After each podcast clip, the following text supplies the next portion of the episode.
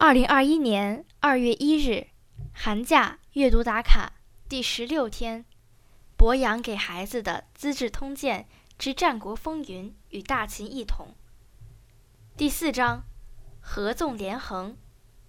苏秦与合纵同盟。苏秦又来到韩国，向韩国国君韩康说。韩国土地有九百多华里，军队有数十万人。世界上最精良的弓箭刀枪都是韩国制造的。韩国是天下最大的兵工厂。韩国的战士拉弓射箭，百发百中。韩国的战士身披坚甲，携带强弩，手执利剑，可以以一敌百。你们却对秦国一直委曲求全。而秦国只会让你割让土地，今年割让给他，明年他又有新的要求，再给他吧，没有土地可给；不给他吧，从前给他的情谊便一笔勾销，还是免不了灾难。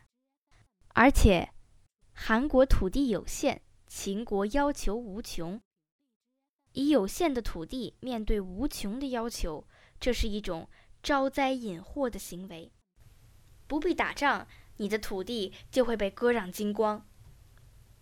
俗语说：“宁为鸡口，不为牛后。”是指比喻宁可在小的地方为首，也不愿意在大的地方受支配，排在末尾。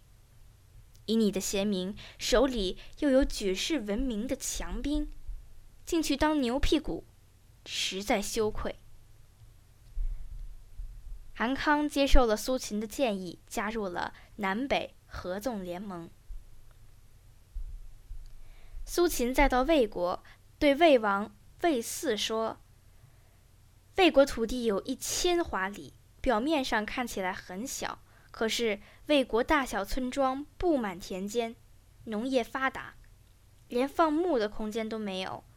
魏国人口稠密，车马成群。”日夜来往，好像部队行军。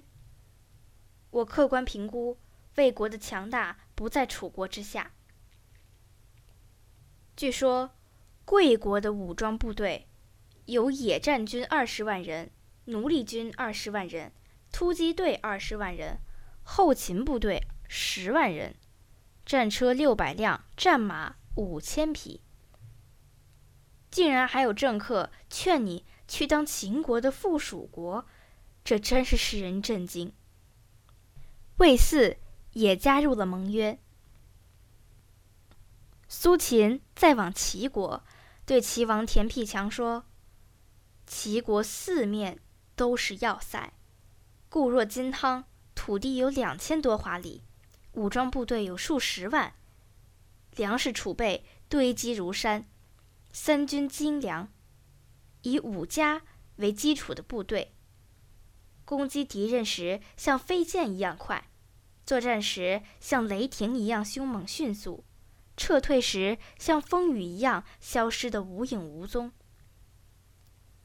齐国首都临淄有人民七万户，我私下推测，以最小的户计算，每户至少有三个年轻男子。